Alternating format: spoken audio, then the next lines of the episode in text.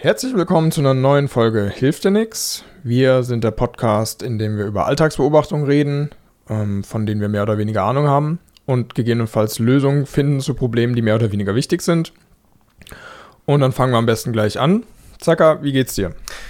Äh, mir geht's gut. Mir geht's eigentlich sehr gut. Ich bin ein bisschen verschnupft. Das hört man vielleicht auch, weiß ich jetzt noch nicht. Werden wir auf der Aufnahme dann mitbekommen. Aber wahrscheinlich muss ich mich noch akklimatisieren vom Urlaub. Du warst weit weg, stimmt's? Ich war, ich, das hat schon ein paar Stündchen gedauert, dahin zu kommen. Ich war auf Bali. Das Oh. wissen Leute, die die letzte Folge gehört haben. Ja, die letzte Folge ist ja schon ein bisschen, bisschen länger her, weil wir aufgrund des Urlaubs einmal ausfallen lassen mussten. Ja, Aber wie war's denn? es war sehr schön. Ähm, es war sehr warm. Das war ganz besonders angenehm, weil äh, ich glaube, die Woche vor dem Urlaub war hier in Deutschland, war die, war die Woche relativ kalt. Und äh, es war auch sehr, sehr komisch, dann zum, Urla äh, zum Flughafen zu fahren, hier in Deutschland, noch mit allen möglichen Schichten an. Dann war es natürlich im Flugzeug auch immer kalt.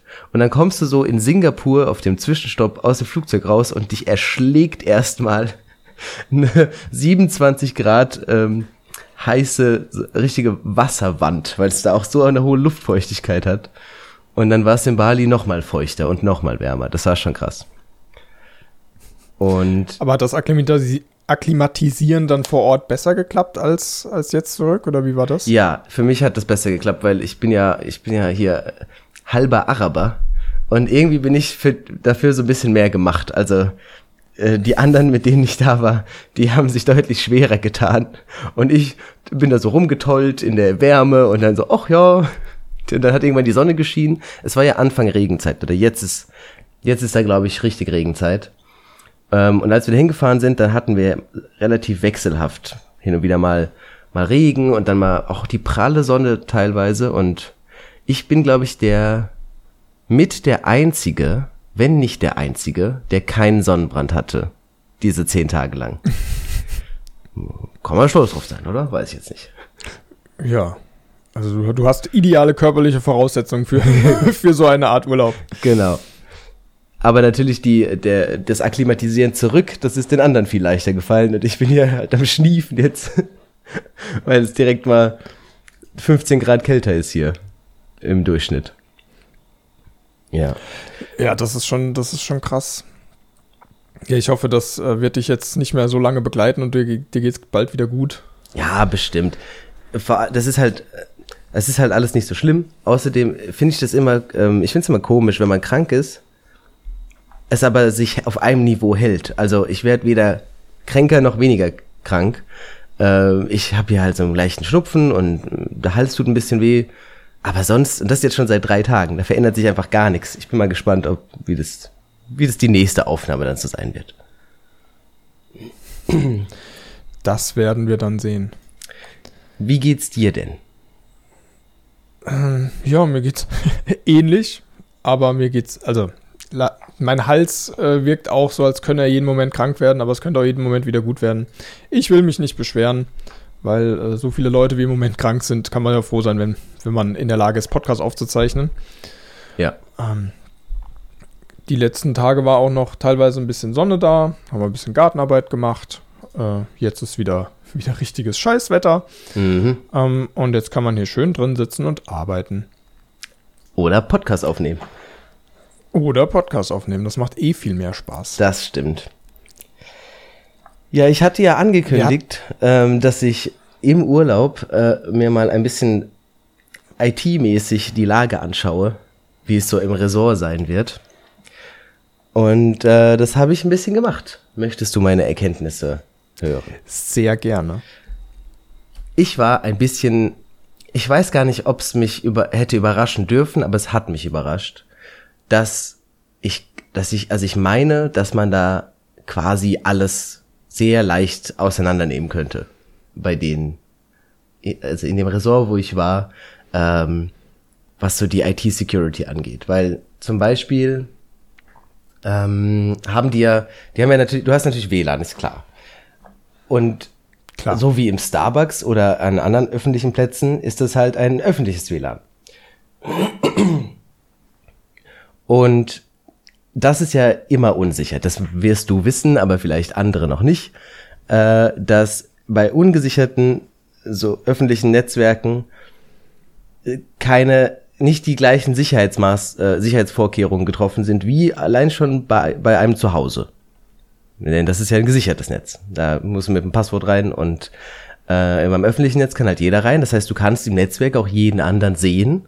Und wenn du jemanden sehen kannst, dann kannst du vielleicht auch noch ein bisschen mehr machen. Und ich habe jetzt kein, kein weitergehenden Schutzmechanismus feststellen können, den die da in ihrem Ressort gemacht haben. Sprich, ich konnte einfach mit meinem, mit meinem Laptop dann äh, mein, mein Handy anfunken, sozusagen. Und äh, hätte ich gewusst, wie man mein Handy übers Netzwerk so hackt, dann hätte ich das halt auch machen können. Hat mich nichts von abgehalten. Das war nicht bisschen das ist, krass. Das, das wundert mich jetzt wenig. Ähm, aber wie, wie war denn dein Setup? Du, du warst du mit dem Handy, warst du im WLAN und mit deinem, deinem Notebook auch oder warst du, hattest du auch eine, eine Netzwerkdose im Zimmer? Ich habe keine Netzwerkdose im Zimmer gehabt. Ich habe so eine, ähm, also das sind immer so, so Telefone in jedem Zimmer. Mhm. Ähm, aber da weiß ich ehrlich gesagt gar nicht, ob das das, das wird ein anderes Netzwerk sein, oder? Oder ist es das gleiche? Ich weiß es nicht. Habe ich nicht ausprobiert. Ich hatte auch halt nur ein LAN-Kabel dabei und das passt ja dann da nicht rein in die Buchse. Ähm, aber vielleicht hätte man da noch mehr machen können. Ich war mit beiden Geräten im WLAN. Und okay, hast du auch mal geguckt, welche anderen Geräte du dann noch gesehen hast, außer deinem Telefon? Ja, das ist natürlich dann an der Grenze zur, äh, zur Illegalität aber äh, ich habe mal so einen, so einen ganz kleinen, vorsichtigen Netzwerkscan gemacht. so einen ganz, so einen ganz kleinen. Nur einen kleinen. Ja, ja, ja. Und ich habe dann. Und was? ich habe dann da den, den natürlich den Router äh, gesehen äh, mit seiner Adresse und ich glaube insgesamt noch 28 andere Geräte, wovon eins wahrscheinlich mein Handy war. Ähm, und jetzt ist natürlich die, die Frage, 28 ist ja jetzt äh, zwar nicht wenig, aber auch nicht so viel für so ein Resort. Es war auch jetzt so die Mittagszeit und man hat nicht überall WLAN. Ähm, es kann sein, dass es tatsächlich alle Geräte, die aktiv gerade im Netzwerk waren, äh, dass ich die alle gesehen habe. Es kann sein, dass ich die falschen IP-Adressen äh, gescannt habe. Ähm, aber mich, ich, mich hat's gewundert, dass es so wenig waren. Mm. Ja, das kommt ein bisschen drauf an. Vielleicht kann ja auch sein, dass die dann pro Stockwerk ein, ein Netzwerk haben oder ein, ein WLAN-Access Point, wo, da, wo dann halt nur so viele Leute drin sind. Ähm, da hättest du wahrscheinlich noch weiter, weiter scannen müssen, um zu gucken, wie sich, wie sich das verhält zu unterschiedlichen Zeiten. Ja, klar. Bei unterschiedlichen IP-Ranges und so weiter. Logisch. Aber auch da zeigt sich halt, ja, Vorsicht, wenn man irgendwo im Hotel WLAN ist, äh, da sollte man gucken, dass das Gerät, mit dem man dann in dem WLAN ist, entsprechend abgesichert ist. Auf jeden Fall. Vor allem ist es, glaube ich, auch gar nicht so schwer für so einen so ein, äh, Ressortbetreiber, äh, die Sicherheit da wirklich drastisch zu erhöhen. Also ich sehe keinen Grund, warum die Geräte sich untereinander ähm, äh, miteinander untereinander sprechen müssen. Also das kannst du ja auch alles verbieten. Sehr einfach sogar. Und dann hast du dieses Problem total gelöst. Ja, das, das wäre so das Allereinfachste, wenn man sagt, die, die Klienten sehen sich untereinander nicht. Es kann aber sein, dass das halt genauso gewollt ist, dass wenn dann irgendwelche Businessleute mit mehreren Geräten, also mit Handy und Notebook im, im Netzwerk sind und da halt gezielt Daten austauschen wollen, die können das dann halt nicht machen. Stimmt. Jetzt ist es aber so, dass man das äh, äh, WLAN war zwar öffentlich, aber es gab halt diese, diesen, diesen Login-Screen und da hast du dich halt mit deiner Zimmernummer und deinem mit deinem Namen angemeldet. Ist natürlich immer noch, also kann ja jeder machen. Ich kann ja jetzt auch eine andere Zimmernummer und einen anderen Namen ähm, eintragen und hätte wahrscheinlich den gleichen Zugriff. Aber äh, um dieses Problem, was du gerade äh, ge äh, gesagt hast, zu lösen, könnte man halt das ein bisschen sicherer machen. Vielleicht äh, den Leuten einen Zettel geben, hier, das ist jetzt dein Zugang. Und ähm, wenn sich mein Handy und mein, mein Laptop mit dem gleichen Zugang anmelden, könnte man diese Art von Kommunikation erlauben. Und ich glaube, das wäre wahrscheinlich auch das Beste, was man so machen könnte. Ja, wenn jedes Zimmer sein eigenes, eigenes VLAN hätte, sein eigenes virtuelles LAN oder sein eigenes WLAN, ähm, dann, dann wäre das natürlich eine ideale Lösung, aber auch technisch nicht ganz so trivial umzusetzen und im Zweifel wird er dann halt krass gespart. Ja. Es passiert halt auch nichts. Das ist wahrscheinlich das, also der Grund, warum, warum äh, IT-Security für so einen äh, Ressortbetreiber sehr weit unten auf der Prioritätenliste ist. Ja, solange der Ressortbetreiber selbst nicht angegriffen wird, ähm, kann es ihm ja recht egal sein, weil dann ist die Verantwortung im Zweifel bei den Leuten, die sich da halt einwählen. Wenn du dann mit einem Notebook dich verbindest, wo, wo alles offen ist und man Zugriff auf alle Dateifreigaben hat, dann ähm, ist man halt auch selbst dran schuld. Ja. Ja, stimmt. Ähm, weiß ich jetzt gar nicht, ob ich, wenn ich das jetzt, wenn ich so ein Ressort wirklich selber hätte, ob ich mir da auch mehr Mühe geben würde, weil natürlich kostet das. Es kostet viel Geld. Es gibt noch eine andere, äh, oder möchtest du noch was dazu dem hinzufügen? Also ich glaube, da muss man halt dann immer, immer gucken, wie viel kostet welche Sicherheitsmaßnahme und im Zweifel kostet es nicht so viel mehr, wenn man sich halt mal eine Stunde damit auseinandersetzt, wie man das sinnvoll machen kann und dann, dann müsste man es eigentlich nur entsprechend konfigurieren. Und man sollte sich auf jeden Fall dagegen absichern, dass jeder Hotelgast irgendwie auf die interne IT-Infrastruktur des Hotels zugreifen kann. Ja. Weil wenn, wenn der Gast dann das Buchungssystem bedienen kann, dann, dann hast du halt auch irgendwann ein Problem. Äh, okay, das, da muss man, muss ich dann schon dazu sagen, das war nochmal ein gesondertes Netzwerk. Also auf die, genauso Sachen wie Buchungssystem hätte ich jetzt keinen Zugriff gehabt. Aber ich habe dann mal, also ich bin noch ein ganz, ganz kleines bisschen weitergegangen, als nur diesen Netzwerkscan zu machen. Aber wirklich nur ein ganz kleines bisschen. Ich habe ja da den Router gesehen. Und dann habe ich mal einen Portscan auf den Router gemacht. Aber auch nur einen ganz kleinen, einen ganz harmlosen. Und geguckt, was da halt für Services auf dem Router laufen. Ähm, oder auf dem im Endeffekt weiß ich ja nicht, ob das ein Router ist, aber äh, auf, auf einem, auf einem äh, Host in diesem System, der besonders interessant gewirkt hat. Und da lief halt eine, ähm, ein Webserver und unter anderem auch noch eine Datenbank. Also eine, um genau zu sein, eine MySQL-Datenbank. Ist jetzt einfach nur eine, eine sehr kleine Art von Datenbank. Und dann habe ich mal auch noch, bin ich schon mal so ein ganz, ganz kleines bisschen weitergegangen.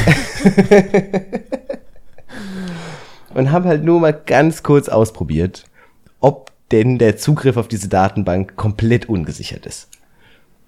Und äh, da hat es dann nämlich aufgehört, weil war er nicht. Und äh, jetzt aufwendig, aufwendigere Analysen drauf zu machen und andere Arten von Schwachstellen auszunutzen, das wollte ich dann nicht, weil am Ende schmiert das Ding vielleicht ab und dann, dann kriege ich da richtig Ärger. Aber ja. Ja, aber es, es, man muss ja auch keine weiteren Fragen stellen. Also wenn man seinen Hotelgästen Zugriff zu irgendwelchen Datenbank-Endpunkten gewährt, dann hat man es schon grundlegend verkackt. Genau, genau, habe ich mir dann nämlich auch gedacht. Ach ja, ich weiß doch auch nicht.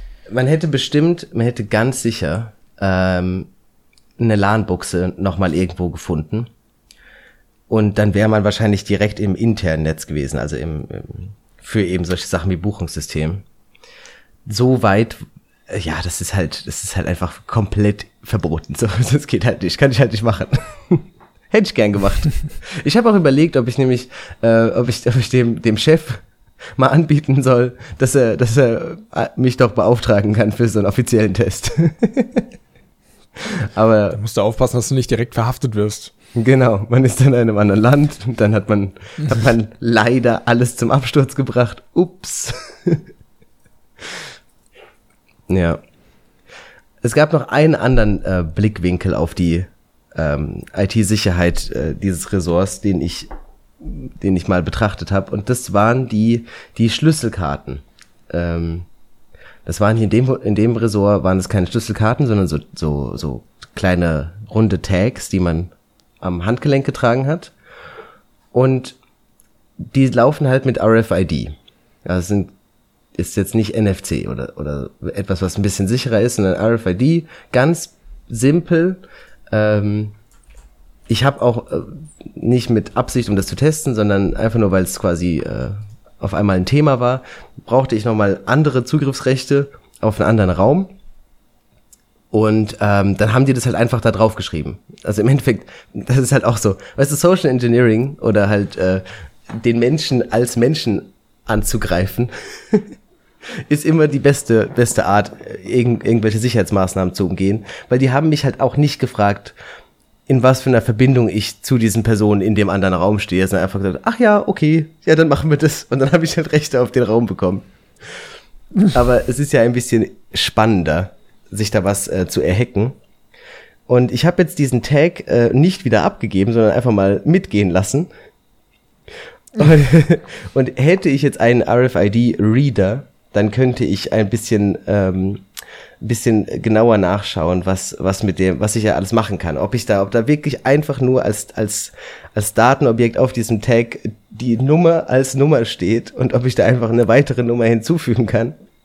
Oder ob es da ein bisschen, bisschen bessere Sicherheitsmaßnahmen gibt. Man kann ja auch solche Tags klonen. Und man hätte halt, das wäre halt auch eine spannende Analyse gewesen, ob man einfach von der Putzfrau den, den Tag klonen kann und dann sowieso alle Rechte auf alle Räume hat. Also wenn es wirklich nur RFID ist, dann könntest du das, also wenn du es auslesen kannst und dann ein Gerät hast, was genau das, was du gelesen hast, wieder äh, einspielen kann, dann kannst du das klonen, weil RFID ist halt nur lesender Zugriff. Das ist ja die, die, der, der Unterschied zu, zu NFC. Also ein NFC-Gerät kann halt kommunizieren in beide Richtungen und ein RFID-Tag kann halt nur seine ID. Also da kann man nur die ID auslesen. Ja. Und wenn es halt ein RFID-Tag ist, dann kannst du den klonen, ganz normal. Tja, und das ist doch schon direkt wieder die nächste ziemlich große Schwachstelle, ne? Weil stell dir mal vor, ich würde mir jetzt, ich würde mir jetzt überlegen, hier, da sind bestimmt auch äh, wohlhabende Leute mal ähm, zu Besuch. Das könnte doch könnte doch eine, äh, eine Unternehmung von mir sein. Da würde ich halt, dann könnte ich die, könnte ich deren PCs hacken mit, mit dem öffentlichen La WLAN äh, und ich könnte in deren Räume und es ist schon sehr unsicher. Also die Gefahren, das Gefahrenpotenzial ist auf jeden Fall groß. Ja, die, die Putzfrau oder der Putzmann muss halt gucken, dass er seinen seinen Token äh, niemanden mal schnell in die Hand drückt, weil wenn du den dann klonen kannst, dann kannst du überall hin. Ja. Aber das ist ja überall so. Also das ist ja, ist jetzt wahrscheinlich in, in fast allen gängigen ähm, Hotelketten so, dass es da irgendwelche Zugriffskontrollsysteme gibt, die nicht sonderlich sicher sind. Hat, passiert es so selten, dass da mal eingebrochen wird? Weil so ein, so ein, so so ein RFID-Tag zu klonen, das geht ja super schnell hältst du mal kurz an so ein extra, also ein spezielles Gerät dafür dran und dann ist, es, ist das Ding durch. Das muss doch öfter mal passieren. Kann mir doch keiner erzählen. Ähm, also ich glaube, Dieb, Diebstahl im Hotel ist eine gängige Sache. Deswegen kannst du ja auch im Hotel ein Safe noch dazu buchen, um da deine Wertsachen reinzutun. Das stimmt. Das hatten wir auch in dem Zimmer. Du schließt ja auch dein, dein Zimmer nicht ab oder zumindest bei vielen Hotelketten kannst du das ja dann gar nicht abschließen, sondern ziehst du die Tür halt einfach nur zu. Und dann, wenn jemand anders eine, eine EC-Karte zur Hand hat, dann, dann öffnet er halt einfach da, die Tür wahr. wieder. Ja. Da brauchst du überhaupt keinen kein Tag zu klonen. Das ist schon, ah, ich weiß gar nicht, also es gibt aber bestimmt auch ähm, bisschen teurere Hotels, die sich über solche Sachen mehr Gedanken machen, oder? Sonst wäre das ja ein, ein, riesen, ein riesen Ding für alle Geschäftsleute, die viel reisen. Vielleicht ist ich, es Ich glaube, das ist ein Riesending. Ja. Und wahrscheinlich gibt es da auch in entsprechend guten Hotels dann entsprechende Schutzmaßnahmen, aber ähm, ja. Krass. Nicht überall. Ja. Ja gut, das war's mit meiner, mit meiner äh, IT-Security-Analyse ähm, dieses Ressorts. Ähm, ansonsten ist, äh, ist habe ich letztens gelesen, also ich glaube vorgestern gelesen, dass es einfach jetzt eine kleine Flutkatastrophe in auf Bali gibt. Also so Starkregen, oh. so starker Starkregen, dass dass hier, dass, dass sogar Leute gestorben sind. Und das irgendwie drei Tage nachdem wir da wieder weg sind. Ich finde es schon ein bisschen krass. ganz schön Glück gehabt. Da kannst, da kannst du ja glücklich sein, dass ihr äh, jetzt nicht noch da seid.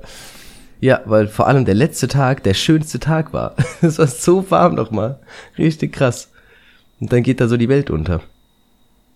Also ich schätze mich da. Also du hast gemeint, dass, dass da, da beginnt jetzt die Regenzeit. Also das ist schon. Ähm, also es ist zu erwarten, dass es da viel regnet. Und jetzt regnet es da dann noch mehr als man Ja, als genau. sonst. Oder Also ich, äh, ist es normal, dass dann halt Leute sterben durch Regen? Das kann auch sein. Also weiß ich nicht. Ich bin jetzt einfach mal davon ausgegangen, dass das was Besonderes ist, wenn da Leute sterben äh, durch Regen, weil die ja eigentlich daran gewöhnt sein sollten. Die, bei uns hier in Deutschland ist es ja auch so, dass wir ähm, immer Fluchtwege nach, nach draußen haben. Bei denen sind alle Fluchtwege nach oben, We- Wegen Flut. wegen Tsunami. Wehe. Ja gut, klar. Nützt dir ja dann auch nichts, irgendwo wegzulaufen, weil die Flut ist wahrscheinlich schneller als jedes Auto Ja, oder schneller, als du dann irgendwo weglaufen kannst. Und dann, ja, dann bleibt nur zu hoffen, dass dann das Haus nicht einstürzt. Ja. Gut, ich glaube, ähm, ich habe natürlich noch viele, viele Stories aus dem Urlaub, aber äh, die erzähle ich vielleicht, wenn es die Leute besonders interessiert. Kann man ja mal auf Instagram schreiben. Äh, Hashtag hilft dir nix. Ja, gern, gern, gerne melden. Genau. Ich, ich habe eine kleine Frage, bevor wir zum richtigen Thema kommen an dich. Gerne. Und zwar gibt es ja, also Ernährung und Ernährung der Zukunft ist ja so eine, so eine größere Sache und da sind ja Insekten eine, eine Möglichkeit, um sehr schnell sehr viel Protein zu äh, züchten, sag ich mal. Ja. Und ähm, warum macht man eigentlich kein Eiweißpulver für die ganzen Bodybuilder aus Insekten? Hast du mal gegoogelt und das gibt's nicht? Oder kam dir das jetzt einfach so? Äh, Ich, ich habe immer nur davon gehört, wie Leute jetzt veganes Eiweißpulver äh, kaufen, weil der, der nächste Trend ist ja dann auch, dass man halt gar keine tierischen Produkte mehr zu sich nimmt. Ja. Äh, Aber von Insekten habe ich noch nie was gehört, deswegen war ich jetzt einfach so, dass ich gedacht habe, ja, das gibt es dann wahrscheinlich nicht, wenn ich nichts davon gehört habe. Aber ich kann ganz kurz googeln. Also ich glaube, es gibt Ähm, alles. Und das bestimmt auch. Aber ähm, es ist, was man auf jeden Fall sagen kann, ist, dass es hier nicht großartig bekannt ist. Aber hier ist ja nichts, was mit Insekten gekocht, gebacken oder gebraten wird, großartig bekannt. Außer vielleicht, ich glaube, in der Uni gab es mal Insektenburger. Hm. Ein ehemaliger Kollege hat auch mal Insekten ähm, Schokokrossis gemacht.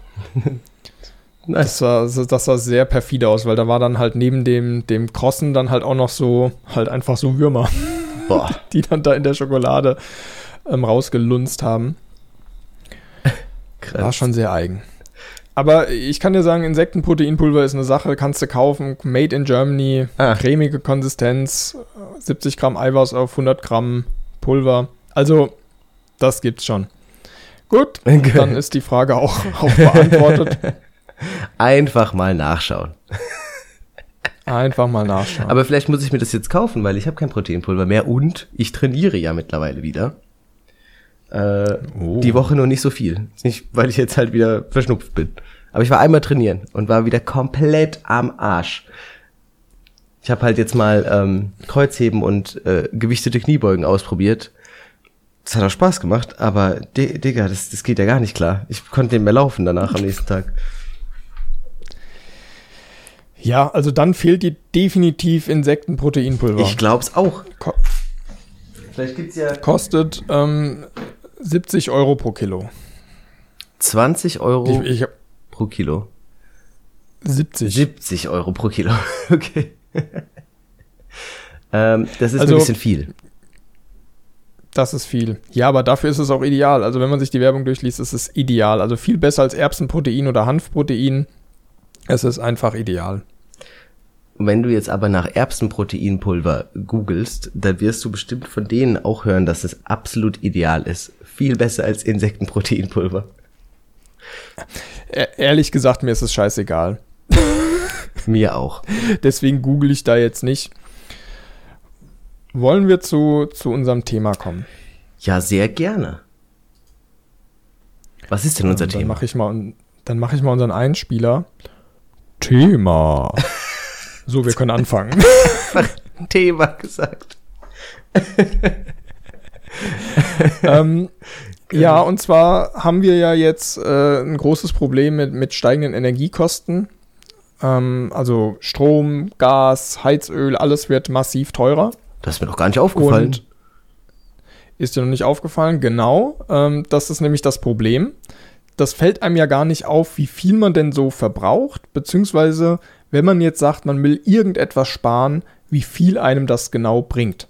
Weil wenn man jetzt zur Miete wohnt, wie du, Yep. dann äh, kriegt man ja irgendwie einmal im Jahr eine Mietnebenkostenabrechnung. Und wenn du jetzt ordentlich weiter so, so heizt und dich verhältst wie sonst auch und nicht sparst, kann es halt sein, dass dann auf einmal eine Nachzahlung von irgendwie mehreren tausend Euro kommt. Das heißt, äh, wenn du dir jetzt sagst, ich, ich spare irgendwas, hast du keine Ahnung, was das dann genau bedeutet. Ja. Und da ist die Frage, wie könnte man denn ein System bauen, damit ähm, du als kleiner ähm, Mieter dann ein Gefühl dafür kriegst, wie hoch dein Bedarf oder dein Verbrauch ist und wie viel du denn jetzt so einsparen kannst im Vergleich zu letztes Jahr um die Zeit. Also, ich habe mir überlegt, ähm, oder mir ist vorhin doch der Gedanke gekommen, dass also die Leute, ich glaube, das ist ein Problem von jungen Leuten oder von jüngeren Leuten, weil ich glaube, die, die, äh, je älter man wird, desto mehr kriegt man halt einfach ein Gefühl dazu, weil man schon so viele Jahre und so viele Nebenkostenabrechnungen mitgemacht hat. Und wenn man jetzt sieht, irgendwie, ja, wir haben halt das Licht angelassen, äh, die meiste Zeit, dann, dann drückt sich das irgendwann so aus, dass, dass man sich das merken kann und dann braucht man so ein System gar nicht. Aber ich will mir sowas überhaupt nicht merken, deswegen brauche ich so ein System. Also ich glaube, auch ältere Leute haben überhaupt kein Gefühl dafür, wie das jetzt früher war mit so 80 Watt Glühbirnen und im Vergleich jetzt zu so 1 Watt LED-Lampen. Und ich glaube, man hat noch weniger ein Gefühl dafür, wenn die, die Energiepreise einfach sich verdreifacht haben. Hm. Also im Zweifel kriegst du ja, wenn du, wenn du kriegst jedes Jahr eine Mietnebenkostenabrechnung und hast jedes Jahr irgendwie eine Nachzahlung von irgendwie 5 Euro und denkst dir, ja, ist alles überhaupt kein Problem, ich muss ja überhaupt nicht sparen. Jetzt sind die Preise auf einmal massiv gestiegen und dann, dann weißt du ja nicht, wenn man jetzt sparen will, wie viel hat man denn gespart? Spart man überhaupt? Oder was erwartet einen denn am Ende vom, vom Monat oder vom, vom Jahr? Ähm, weil man halt überhaupt kein Feedback bekommt. Und die Preise, die aktuell da sind, ja überhaupt nicht mit einbezogen werden. Das heißt, du brauchst ähm, so eine Art Zähler, so, eine, so ein Smart-Zähler, das gibt's ja schon. Kannst ja direkt in die Steckdose hängen und dann siehst du, was die Steckdose äh, im Endeffekt verbraucht hat aber du musst das direkt live koppeln mit dem aktuellen Strompreis, dass du weißt, okay, hier jetzt sagen wir mal, das steigt stetig, aber für eine Woche war es ein fester Preis von, ich sage jetzt keinen Beispielpreis, weil ich keine Ahnung habe, nämlich komplett off. sag du mal ein Beispiel Strompreis pro Kilowattstunde. Die Kilowattstunde 30 Cent. 30 Cent. Aber Genau, also wir, wir, wir gehen mal davon aus, es gibt irgendwie einen Strompreis und je nach Vertrag kann das ja auch noch derselbe sein wie vor einem Jahr. Ähm, aber angenommen, es wäre halt immer so, wie, wie der aktuelle gehandelte Strompreis so ist. Achso, ähm, du meinst, du meinst du, man kann das überhaupt so wissen? Könnte ich jetzt, also quasi tagesaktuell oder minutenaktuell, nachschauen, was für mein, von meinem Stromanbieter der, der Strompreis äh, pro Kilowattstunde ist? Oder ist das, ist das gar also nicht so? Du kannst so dir natürlich bei Energiebörsen angucken, zu welchem Preis der, der Strom aktuell gehandelt wird. Ähm, aber für dich als Verbraucher ist es ja eigentlich nur relevant, was der, dein, dein Anbieter abrechnet im Moment. Und normalerweise sind diese, diese Preise ja über eine längere Zeit festgeschrieben. Also du hast ja einen Vertrag mit deinem Stromanbieter, der sagt, du bezahlst meinetwegen 30 Cent pro Kilowattstunde. Und gegebenenfalls sagt dann der Stromanbieter, ab nächsten Monat kostet es halt 60 Cent pro Kilowattstunde. Ja. Und von dem Preis müsstest du jetzt erstmal ausgehen. Okay. Bedeutet auch, dass ich den immer aktuell halten muss. Also ich muss, was auch immer das für ein System ist, immer wenn da so eine Änderung kommt, muss ich dran denken, dass ich die eintrage, weil meistens kommt das als Brief und man kann das nicht so. Obwohl. Gen genau.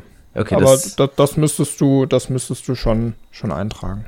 Ist mir jetzt also schon wieder gehen wir mal davon Arbeit. aus, wir haben, wir, wir haben eine zentrale Einheit irgendwo im Haus stehen, einen kleinen Rechner, der, der das Ganze managt, wo man dann ein Interface hat und sagt, ja, hier, hier sind meine Preise und meinetwegen trage ich das einmal ein, weil ich davon ausgehe, dass es ein Jahr gleich bleibt und das hat sich jetzt gerade massiv geändert. Und jetzt würde ich gerne halt stetig wissen, wie, wie teuer ist denn jetzt oder wie viel habe ich denn verbraucht, wie viel muss ich denn aktuell bezahlen. Ja. Und dann hat man halt so den, den Server dahin oder den, den Rechner hingestellt. Das ist ja recht einfach gemacht. Im Zweifel kann man sich ja auch eine Android-App oder eine, eine iOS-App vorstellen, die auf dem Smartphone läuft. Das ist ja schnell gemacht. Aber die Frage ist ja, wie kriege ich denn jetzt die Daten? Also. Mhm. Es, also. Also, welche Daten bräuchte man denn? Interessant ist wahrscheinlich die, die Heizkosten, die Warmwasserkosten, ich glaube, Wasser an sich, das, also Abwasser und so, das, das sollte sich nicht groß ändern. Also man braucht ja. Strom, Heizung, Warmwasser. Das war's doch, oder? Braucht man noch was? Das, das sind ja eigentlich so die, ich glaube, das die war's. großen Ver und Strom. Und Strom. Strom hast du eben schon gesagt. Ja, aber der Vollständigkeit halber nochmal. Vielleicht auch nochmal ähm, noch Strom eigentlich.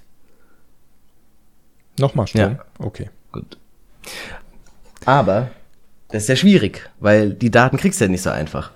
Wir können es ganz toll ablesen am Zähler, aber äh, das, das System ja nicht. Also normalerweise äh, sollten in modernen Häusern smarte Stromzähler verbaut sein, die man auch auslesen kann. Also wo man dann sich einen Kanal bauen kann von Stromzähler in, zu dem Gerät, was das alles misst. Und dann kannst du minutengenau oder sekündlich den aktuellen Beda äh, Verbrauch auslesen. Oder halt das, was, was verbraucht wurde bislang. Mhm. Das wäre jetzt so die, der Idealfall, dass du, dass du sagst, du hast im Keller den Stromzähler, dann hast du da ein Kabel liegen zu deinem, deiner Wohnung, wo du das dann immer auslesen kannst und dann kannst du genau äh, Statistiken erfassen, wann du wie viel verbraucht hast und siehst dann zu jeder Zeit, äh, wie, die Kosten sind. Davon kann man aber eigentlich nicht ausgehen, weil diese Stromzähler sind halt nicht überall verbaut. Und das ist heißt, vielleicht beim Strom so, aber doch nicht bei Wasser. Und und bei Gas nee, auch beim Wasser hast du so diesen normalen Wasserzähler, der dann einmal im Jahr äh, abgelesen wird. Ja. Zumindest in so einer Mietwohnung hast du ja dann ein oder zwei Orte, wo so Wasserzähler sind, wo dann einfach eine Uhr mitläuft, die misst, wie viel dann durchgeflossen ist. Ja, ja, ja. Und in dem Fall hat man ja schon dann äh, einen Medienbruch, weil da ist ja eine, eine, analoge Anzeige, die man jetzt sehr schwer mit so einem äh, globalen Strom- oder Verbrauchszähler äh, koppeln kann. Du kannst natürlich. Hast du denn da eine Idee, wie man, wie man das da digitalisiert bekommt? Ja, du schaltest einfach deinen eigenen Zähler dazwischen. Das ist halt so die Frage, wie viel Geld man dafür ausgeben will, aber das ist auf jeden Fall eine Möglichkeit, dass du daneben, ich meine, du kannst natürlich den Zähler auch einfach austauschen gegen eine smartere Variante. Bestimmt gibt's auch alle Arten von Zählern in Smart. Ähm, müsste man halt mit seinem Vermieter absprechen. Aber ich wüsste nicht, warum der was dagegen haben sollte wenn du das Geld dafür für die Montur, für die, Mon äh, für die Montage, äh, für die Montur, wenn du das Geld dafür ausgeben ähm, willst. Ja, das wäre auf jeden Fall ein guter Ansatz. Dann hätte man im Zweifel per Funk, ähm, dann funkt man das einfach dann zum, zu dem Rechner, der das dann auch mitzählt. Das wäre easy. Aber angenommen, das geht nicht. Dann könnte man sich ja nur vorstellen, dass man da einfach eine Kamera davor hängt, die dann ähm, regelmäßig ein Bild macht und dann per modernster künstlicher Intelligenztechnologie dann äh, den abgelesenen Wert digitalisiert und einträgt. Ja, ich glaube, das ist sehr einfach auch. Also, das sind ja, das ist ja vor allem immer die gleichen Konditionen. Immer die, ähm, äh, die, die gleiche, also eine gleiche Schriftart, äh, ist ja alles klar. Ähm, also ich glaube, wenn das, wenn es immer auf der gleichen Höhe wäre, dann könnte man mit sehr leichten äh, technischen Hilfsmitteln äh, einen akkuraten Wert ablesen. Aber die, also gerade bei so Wasserzählern, da, da ähm, ist es halt mal höher, mal tiefer, ne? Ja, das dreht sich ja immer so. Und dann ist nicht alles auf der gleichen Linie und dann hast du schon ein bisschen leicht, äh, leicht unterschiedliche ähm, Aufnahmen und muss dann vielleicht tatsächlich ja, so. Das, das kriegt man hin. Das, das kriegt man hin. Da kann man schnell ein Machine Learning per Machine Learning Modell trainieren, was das hinkriegt, weil ich, es sind, es sind einfach nur Zahlen und es gibt auch pro, pro Ziffer nur zehn Möglichkeiten. Aber das kriegt man hin. Ich, aber auch so ist doch, also ich meine, alle PDFs oder viele, man kann ja PDFs mit Optical Character Recognition äh, versehen und das reicht doch auch schon, oder? Ja, ich, ich denke auch, dass das reicht. Das Problem, was ich sehe, ist nur ähm, vor jedem Sensor oder vor jedem Wasseruhr eine Kamera anbringen, was die dann in der Lage ist, mit, mit Funk mit so einem großen Rechner zu kommunizieren. Das ist halt schon ein bisschen Aufwand, weil du hast im Zweifel ja nicht den Strom und wenn das Ganze mit, mit Batterie oder Akku läuft, dann musst du dir die ganze Zeit wieder aufladen. Das ist wahr. Oder da dann irgendwie ein Stromkabel hinlegen. Ich habe gerade darüber nachgedacht, wenn man, ich meine, das ist ja jetzt eh für Leute, die ihr, ihr Haus, ihr Zuhause sehr smart machen möchten. Das ist ja schon eher für eine, eine Nischen, ähm, Nischenapplikation, die du jetzt hier gerade in den Raum geworfen hast mit diesen, mit diesen. Na, na, es geht um Leute, die jetzt sagen, die Strompreise, die sind schon, oder die, die Energiepreise sind schon heftig. Ich habe keine Ahnung, was mich jetzt in einem Jahr bei der Stromabrechnung oder bei der Mietnebenkostenabrechnung erwartet.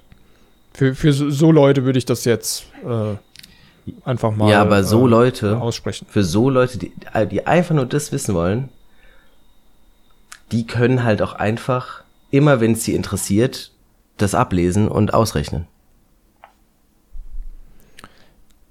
Da hast du vollkommen recht.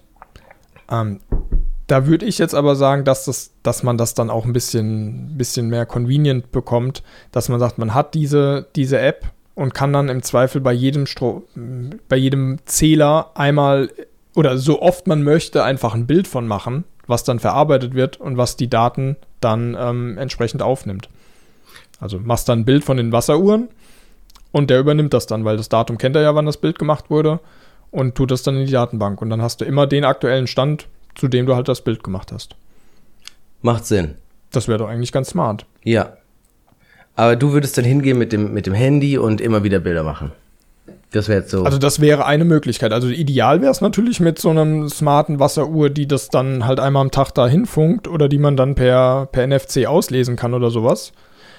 Aber ähm, man könnte diese ein Aufgabe Bild machen wäre, wäre, wäre recht einfach. Ja, man könnte diese Aufgabe auch ähm, äh, zur Aufgabe des äh, smarten Staubsaugers machen. Dass der halt auch so eine Kamera mit dabei hat und wenn er halt fertig ist mit Saugen, dann ist eine weitere Aufgabe für ihn noch die ganzen Bilder zu machen.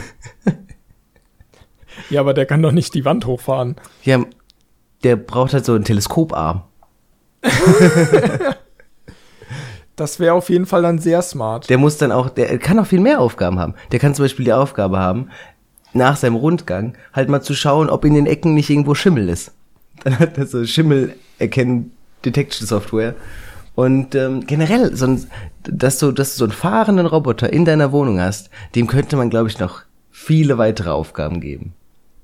Die Katze füttern. Das wäre schon eine, eine gute Sache. Der kann ja auch ein ähm, äh, Sauerstoffmessgerät oder Kohlenstoffdioxidmessgerät ja, haben. Ähm, und dann so ein Feuchtigkeitsmesser natürlich, um zu gucken, wann gelüftet werden muss. Ja. Und wenn man dann smarte Fenster hat, die dann automatisch gekippt werden können oder ge geöffnet werden, weil man kippt ja nicht, das ist ja ineffizient, sondern man macht ja Stoßlüften. Ja. Dann kann der Staubsauger, Staubsauger mit den Fenstern reden. Oder er kann halt entsprechend äh, die, den Besitzer, die Besitzerin informieren, dass das nochmal gelüftet werden soll. Ja, ganz genau. Es ist irgendwie ein bisschen Verschwendung, dass die, dass diese smarten äh, Staubsauger so wenig können. Nur saugen. Das kann ich auch. und du kannst auch die, die Werte ablesen und äh, ausrechnen, wie viel du verbrauchst. Ja. Ich brauche diesen, diesen Tesla-Bot, diesen Tesla Humanoid Robot, den der da machen will. Ja, der, der richtet sich auch genau an die Leute, die ähm, Probleme haben, die Energiekosten zu bezahlen. Ganz genau. Die kaufen sich einfach dann so ein Ding, dann sind alle Probleme gelöst. Okay, aber, aber dann, dann, dann ist es ja eigentlich, also wenn man entsprechend die Voraussetzung hat, dann richtet man einfach überall Sensoren ein, die mit einem mit einem Rechner im Raum, äh, in der Wohnung funken und sagen, hier, so, das ist der aktuelle Verbrauch und dann siehst du zu jeder Zeit, was genau verbraucht wurde. Und wenn das nicht geht, dann müsste man irgendwie über einen optischen Kanal, sprich ein Bild, diese Daten erfassen. Und das könnte man mit einem Smartphone machen. Und im Zweifel wäre ja dann auch das Smartphone genau die, die zentrale Instanz, die dann das ganze Wissen verwaltet. Das wäre halt ein bisschen manueller Aufwand, dann immer zum, zum Stromzähler in den Keller zu gehen und zu den Wasseruhren. Ja. Und das größte Problem ist wahrscheinlich die Heizkosten. Eine Sache wollte ich noch sagen. Und zwar, ähm, der, das, ein gutes Argument dafür, dass man, dass man nicht mit dem Handy das äh, abfotografieren sollte, immer wenn es einen interessiert, sondern dass man da eine, eine permanente Lösung hat, die irgendwie alle zehn Minuten da mal so einen Wert aufnimmt, ist, dass du halt die, die Differenzen zwischen, also dass du halt viel mehr, viel bessere Statistiken machen kannst. Du kannst ja nämlich auf einmal sagen, hier, ähm, mittwochs zwischen 15 und 17 Uhr wird äh, dreimal so viel Wasser verbraucht wie sonst immer. Und dann merkst du halt, aha, da ist die Putzfrau da. Die verbraucht ja viel zu viel Wasser und dann weißt du, dass du der, mit der mal reden musst. Und so, so, ein, so, ein, so eine Art von Wissen hättest du halt sonst gar nicht. Ja, das ist klar. Also je, je genauer du die Daten erfasst, desto besser kannst du darauf dann, dann Schlüsse ziehen und, und eine Auswertung machen und dann auch eingreifen, weil du ja dann genau siehst, wann und wo ähm, Verbrauch stattfindet. Allerdings ist auch so eine recht grobe Erfassung würde ausreichen, um zumindest ein, eine Belohnung dafür zu geben, wenn man sich sparsam verhält. Also wenn du dich jetzt ja. im Monat ganz normal verhältst und dann denkst, oh, es wird schon teuer, ich, ich fange mal an zu sparen, dann hättest du am Ende des Monats zumindest schwarz auf weiß, dass das Sparen was gebracht hat. Und dann siehst du vielleicht irgendwelche Kilowattstunden anzahlen, aber du siehst auch einen Betrag in Euro, wo du dann siehst, ah, ich habe diesen Monat irgendwie 20 Euro gespart oder 50 oder 100, je nachdem, wie viel man halt spart. Mhm. Und das wäre schon mal deutlich besser, als wenn du überhaupt kein Feedback hast oder ein Jahr warten musst, um dann irgendwie ähm, eine sehr hohe Nebenkostenabrechnung zu bekommen. Voll. Ich habe letztens gehört zum Thema ähm, Anreize schaffen oder sich belohnt fühlen, dass man gespart hat. In, in, den, äh, in den Niederlanden äh, kriegst du wohl, in, ich weiß nicht ob überall oder nur in manchen Regionen, ähm, kriegst du wohl gesagt, wie du dich im, im Nachbarschaftsdurchschnitt Durchschnitt schlägst, was den Stromverbrauch angeht. Und dann kriegst du halt so, hm. ja, du bist halt 20 Prozent verbrauchst du mehr als äh, äh, deine, deine direkten Nachbarn. Finde ich schon krass. Das kann auf jeden Fall auch sehr motivierend sein. Also dann weißt du zwar immer noch nicht, wie viel du genau gespart hast, aber du weißt zumindest, dass andere Leute mehr sparen und hast eine Motivation, dann halt nicht die größte Umweltsau zu sein. Voll. Ja. Gibt es noch einen anderen Punkt zu dem Thema? Ja, Heizkörper. Heizkörper. Also ich glaube, das ist so das größte Problem, oder was heißt das größte Problem? Oder die nervigste Sache, wenn du zu jedem Heizkörper gehen sollst und da dein, dein Messgerät abfotografieren sollst, weil das ist schon sehr nervig. Ja. Also zumindest wenn du eine Zentralheizung hast, hast du ja immer diese Sensoren an den, an den Heizkörpern dran, die, die dir dann irgendwie messen wollen, wie viel du geheizt hast. Und das, das ist dann, glaube ich, schon richtig ätzend. Ja, auf jeden Fall. Aber im, Zweifel kann man das, also die, die gibt es auch in Smart, dass, die, dass man die per Funk auslesen kann, aber man muss halt trotzdem zu jedem Sensor gehen, da auf den Knopf drücken. Ähm, und bei entsprechend vielen Räumen ist das dann halt nervig. Da wäre es vielleicht schon gut, wenn man da auch so eine. Man, man braucht ja eigentlich nur so eine relative Einheit. Du kriegst auch nur eine relative Einheit. Also bei, bei, bei den Zählern an, an Heizkörpern ist es auf jeden Fall so, dass die nur eine relative Einheit geben. Du kannst nicht, das ist mir mal passiert, ähm, wenn jetzt äh, die ausgetauscht werden, weil, keine Ahnung, sind halt kaputt oder sind halt irgendwie andere Anbieter oder so, und dann werden die halt ausgetauscht. Du kannst die Werte vom einen Zähler nicht mit den Werten vom anderen Zähler vergleichen. Keine Chance. Ja, stimmt. Und das ist ja dann auch je nach Heizkörper wird das ja dann anders umgerechnet. Aber ich dachte eher an so eine, so eine zentrale Stelle. Also, dass man dann da, wo das Wasser dann in die Wohnung fließt, misst, wie viel da durchfließt. Aber das geht ja auch nicht, weil die Heizkörperstränge sind ja so von, zumindest bei so einem Mehrfamilienhaus, von unten nach oben. Das heißt, ja. du weißt nicht genau, wie viel dann bei dir abfließt oder wie viel dann weiterfließt. Deswegen musst hm. du die Heizkörper smart machen. Also es ist halt ein bisschen problematisch, weil wenn du den Anbieter, ich weiß gar, ich glaube, das kommt vom Anbieter. Oder? Nee. Moment mal. Wer bringt die Strom, die, die Gaszähler äh, an der Heizung an? Ist es der, der Gasanbieter oder eine dritte Firma, die du einfach ähm, beauftragst, ja, ich brauche jetzt halt so Dinger, stell mir da welche hin? Da habe ich keine Ahnung. Kannst du die selber montieren? Also, ich, also bei uns ähm, in der Wohnung war das immer so, dass einmal im Jahr jemand zum Zähler ab, ablesen kam und das wurde von der ISTA gemacht. Und ich kann mir vorstellen, dass das eine dritte Instanz sein muss, damit der Vermieter da nicht irgendwelche Manipulationen macht und dass du da nicht irgendwelche Manipulationen machst. Deswegen gibt es dann eine Firma, die dann die Zähler anbringt, die dann dafür garantiert, dass die geeicht sind. Ja. Deswegen werden die auch alle paar Jahre ausgetauscht und dann auch das Ablesen übernimmt. Ah, okay, das heißt, man müsste dann mit dem Vermieter sprechen, dass man sich einigt, dass man halt einen Anbieter nimmt, der solche smart, smarten Geräte ähm, einem zur Verfügung stellen kann. Ja, und ich glaube, dadurch, dass die regelmäßig getauscht sind, sollten die jetzt mittlerweile auch so sein, dass man die alle zumindest per Funk auslesen kann, nachdem man da auf ein Knöpfchen gedrückt hat. Und dann wäre das auch für, für so eine App, App kein Problem, weil im Zweifel muss dann das Protokoll halt von, von einem Smartphone unterstützt werden. Und dann könnte man das auch damit machen. Oder man macht es halt dann wieder, wieder zentral in der Wohnung in einem, in einem Rechner. Ja. Das mit dem, das stört mich ja schon direkt wieder mit diesem Knopf drücken. Also wenn, da will ich ja eine ja, komplette klar. smarte Lösung haben. dann, dann, muss man die wahrscheinlich einfach nur entsprechend so machen, dass sie das periodisch machen. Also einmal am Tag automatisch, also dieses Knopfdrücken dann ja. ähm, periodisch stattfindet. Hätte man höchstens das Problem, dass dann der das wieder mehr Strom braucht. Aber dann, dann muss da halt eine größere, größere Batterie rein. Klar. Er kann sich ja durch die, durch die Wärme powern lassen. das ist, glaube ich, wieder ein ganz eigenes Thema, aus Wärme direkt Strom zu machen.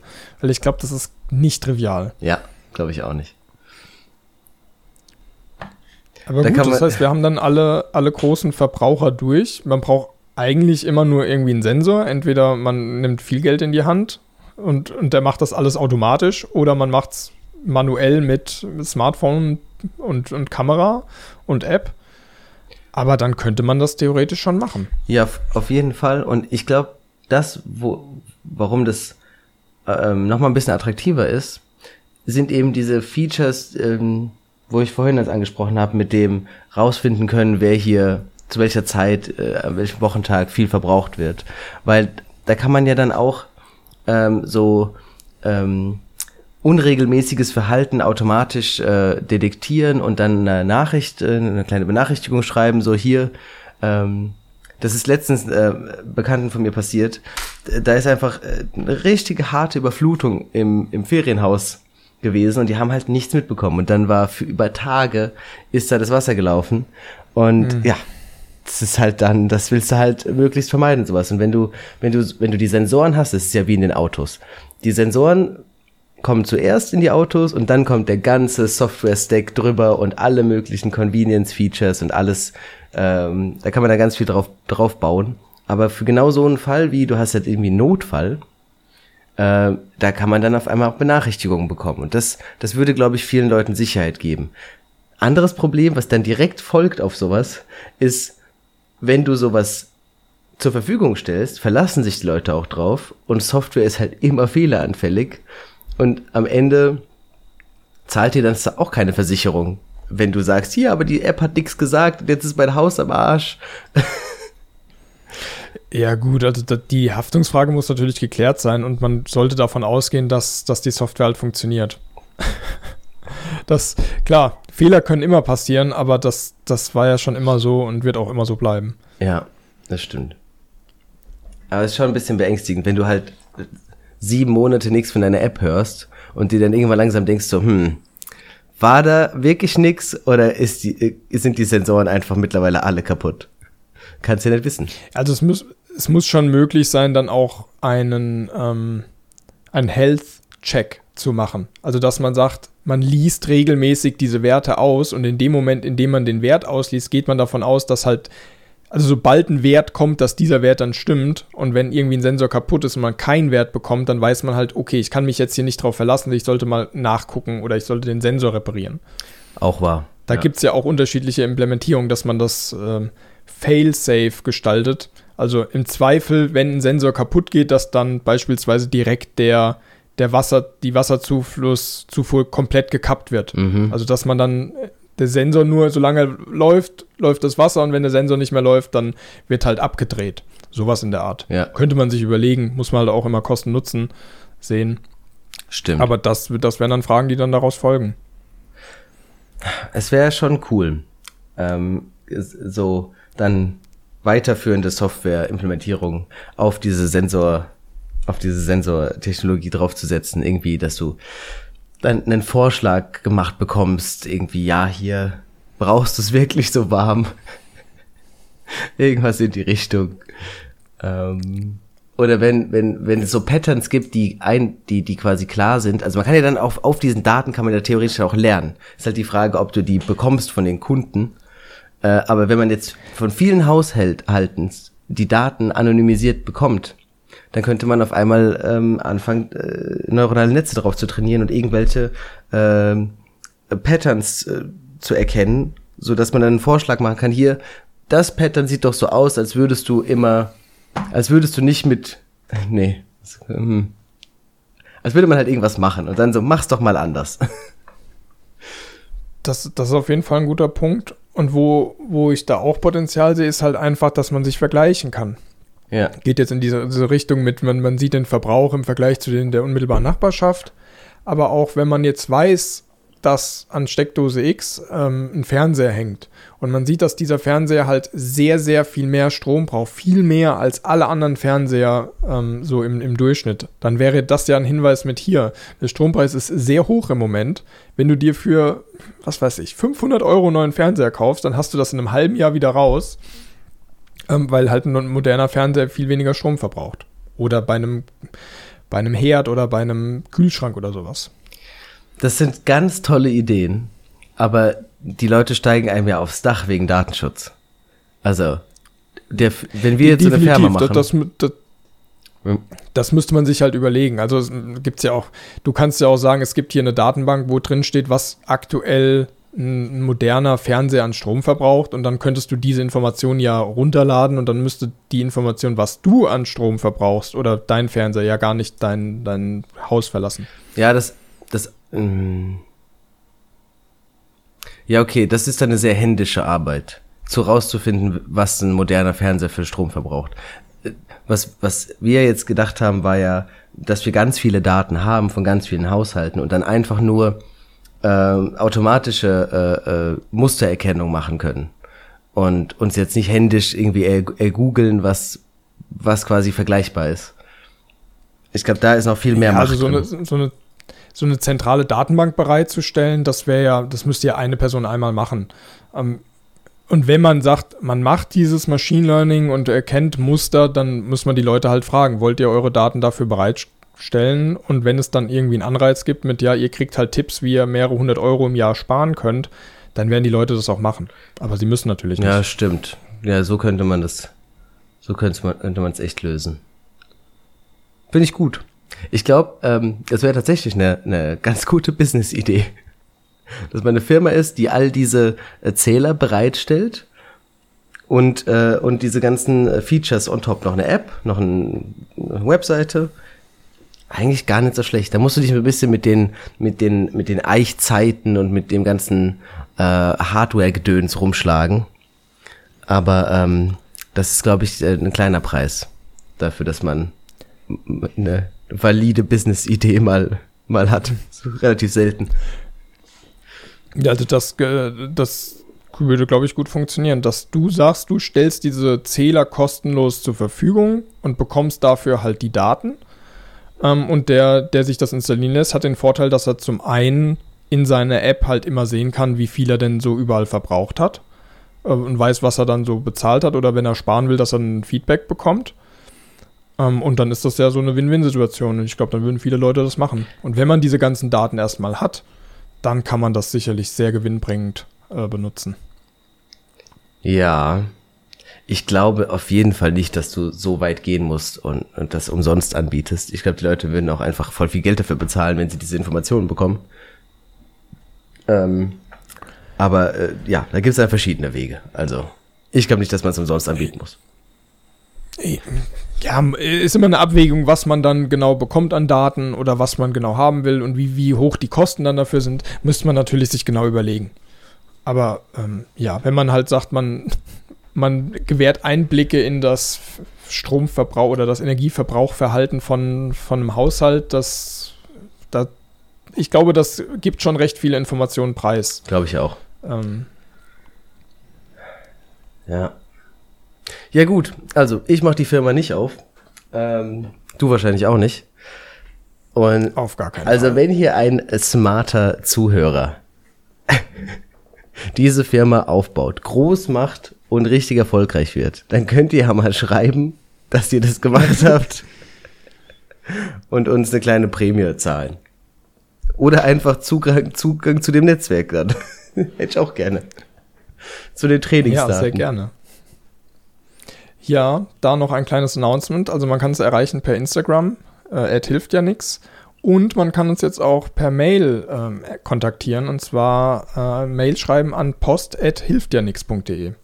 Ich finde es ganz schön bezeichnend, dass wir vorher einen Instagram-Channel hatten, bevor wir eine offizielle äh, Mailadresse hatten. Die Zeiten ändern sich. Bald ist Mail raus. Das kann sein, aber ich finde es trotzdem gut, dass wir es haben. Ja. Ja, ja. Und hast du nicht eine Webseite auch äh, nochmal irgendwie? Wie war das? Ja, hilftjanix.de. Ähm, aber das leitet eigentlich nur weiter auf die, die Spotify-Seite von uns. Ja, das ist ja auch witzig. Also, wir haben auch jetzt eine Webseite. Das wäre eigentlich was gewesen für einen Anfang, aber das haben wir ja richtig verkackt. Vielleicht sagen wir das einfach nächstes Mal nochmal. ja, machen wir. Okay. ähm, dann bleibt eigentlich nur noch ähm, die Abschieds Ab Abschiedsrubrik und zwar Empfehlungen. Oh. Hast du denn eine Empfehlung diese Woche? Was war denn meine Empfehlung letzte Woche? OpenAI anschauen Ah. und mal mit einem Computer reden. Genau, genau, genau. Ähm, hast du das denn gemacht? Ich habe mir Bilder generieren lassen ähm, mit DALI. Ähm, das war sehr beeindruckend und sehr, sehr interessant. Also für die Zuhörer, äh, man kann textuell beschreiben, welche Bilder man hätte und man hat eine AI, die dann einfach ein Bild aufgrund dieser Beschreibung generiert. Das ist wunderbar. Übrigens, unser äh, Profilfoto äh, auf Spotify ist auch von Dali erstellt. Und ich glaube, ein oder zwei Posts auf Instagram. Die sehen sehr cool aus, sollte man sich mal anschauen. Kann man gerne machen. Und du hattest das Buch. Und- oder wolltest du noch was sagen zu Ich hatte das Buch, genau, also ich hatte, wollte jetzt eigentlich nicht die Empfehlung letzter Woche diskutieren, sondern eigentlich, Aber dass ich wir schnell zwei neue Empfehlungen geben und hier einen Abschluss finden. weiß ich gar nicht. Vielleicht ist das, gehört das auch ein bisschen dazu, dass wir, ähm, dass wir, sagen wir mal, wir kriegen irgendwie eine Nachricht zu äh, einer der Empfehlungen. Finde ich, dass es genau hier reinpasst. Und solange wir noch keine Nachrichten bekommen, können wir uns ja gegenseitig erzählen, was wir mit den jeweiligen äh, Empfehlungen anfangen konnten. Ich fand das jetzt sehr interessant, dass du Dali benutzt hast. Und Das freut mich. ich habe das Buch nicht gelesen, aber ich habe am Flughafen danach gesucht. Und dann hat mich der, der die Person, die da äh, am Verkaufen war, da, wo ich dann gefragt habe, sehr verdutzt angeguckt, warum ich denn so ein altes Buch haben will und dass die das natürlich nicht haben. Also ich empfehle ja das E-Book zu kaufen. Das kostet irgendwie einen Euro. Ähm, und da kannst du nichts falsch machen mit. Ja, klar. Die gedruckte Ausgabe kostet irgendwie mindestens einen Zehner. Lohnt sich immer noch, aber ist wahrscheinlich nicht so leicht zu bekommen, zumindest nicht in irgendwelchen Buchläden. Ähm, außer die, die, na, die können das bestimmt bestellen. War jetzt am Flughafen. Noch Ja. schwieriger. Ja, ja, so, so schnell können sie es dann doch nicht bestellen. Das stimmt. Dann äh, soll ich meine, meine Empfehlung für diese Woche mal äh, aussprechen. Sehr gerne. Hau raus. Ich empfehle einen YouTube-Kanal. Der heißt Three Blue, One Brown. Also äh, drei blau, eins braun. Auf Englisch. Gut, gut dass du es nochmal sagst. Ich habe gerade kurz überlegt, ich dachte, ich mache jetzt die Zahlen oder die Farben falsch rum. Egal, ich habe es geschafft. Dieser YouTube-Kanal ist, ähm, ist quasi eine sehr schön illustrierte, ein sehr schön illustrierter Weg, um sich ähm, der Mathematik ein bisschen anzunähern. Und meistens der Geometrie, aber aber nicht nur. Es, es ist auch sehr, sehr häufig irgendwas mit Analysis oder lineare Algebra oder einfach interessante äh, Phänomene, auch manchmal Sachen aus der Physik. Aber was den YouTube-Kanal halt, ähm, was da das Alleinstellungsmerkmal ist, ist einfach die Pädagogik sozusagen dahinter. Der, der, der, der gute Mann, der das macht, von dem ich jetzt leider den Namen vergessen habe, das tut mir sehr leid, ähm, hat ein unglaubliches Talent dafür, Wissen rüberzubringen. Und ich habe in der Uni mal, ähm, ich glaube, es war die Fourier-Transformation. Das ist eine bestimmte Art von mathematischer Transformation. Habe ich in der Uni gehört, absolut nicht verstanden und konnte nichts damit anfangen. Und dann so zwei Jahre später habe ich das Video von dem dazu gesehen und es war unglaublich eingängig. Und jetzt weiß ich, was es ist, was es soll, was es macht. Und ich habe noch schöne Bilder dazu gesehen. Also wenn es da Interesse gibt, dann, also mathematisches Interesse, dann ist das eine sehr gute Anlaufstelle. Das klingt überragend, weil ich glaube, gerade bei YouTube erhält man so viel und gute, gutes Material, um sich fortzubilden oder die Sachverhalt erklärt zu bekommen. Da können sich die ein oder anderen lehrenden Personen an Schulen und Universitäten mal eine Scheibe von abschneiden. Ist so. Was? Meine Empfehlung ist einfach Handy ausschalten und mal zwei Stunden im Wald spazieren gehen. Dankt mir später. Was ist denn, wenn man keinen Wald hat? Dann muss man ähm, gucken, wo der nächste Wald ist und dort mit den öffentlichen Verkehrsmitteln hinfahren. Das kann man wahrscheinlich immer machen. Außer im Flachland. Du musst da vielleicht Irgendwo schon. wird es ja wohl Wald geben. Und zur Not tut's auch eine Wiese, irgendwie Natur. Okay, okay. und ähm, das möchtest du jetzt so stehen lassen. Einfach mal ausprobieren und äh, gucken, was es bringt. Genau. Okay. Schön. Ich war schon länger nicht mehr im Wald. Ich war im Bambuswald. das ist, äh, da war ich, glaube ich, noch nie. ich glaube auch in den nächsten Bambuswald zu besuchen wird einen Moment dauern. Dann ist das meine zweite Empfehlung. Einfach mal in den Bambuswald zwei Stunden. und ihr werdet es mir danken. Sehr gut, sehr gut. Das, das freut mich. Ähm, ja, dann, dann haben wir es doch, oder? Wunderbar. Wieder auch glatt, quasi eine Stunde. Perfekt. Überragend. Gut, dann habt eine schöne Woche, bleibt gesund und bis nächstes Mal. Bis zum nächsten Ciao. Mal. Tschüss.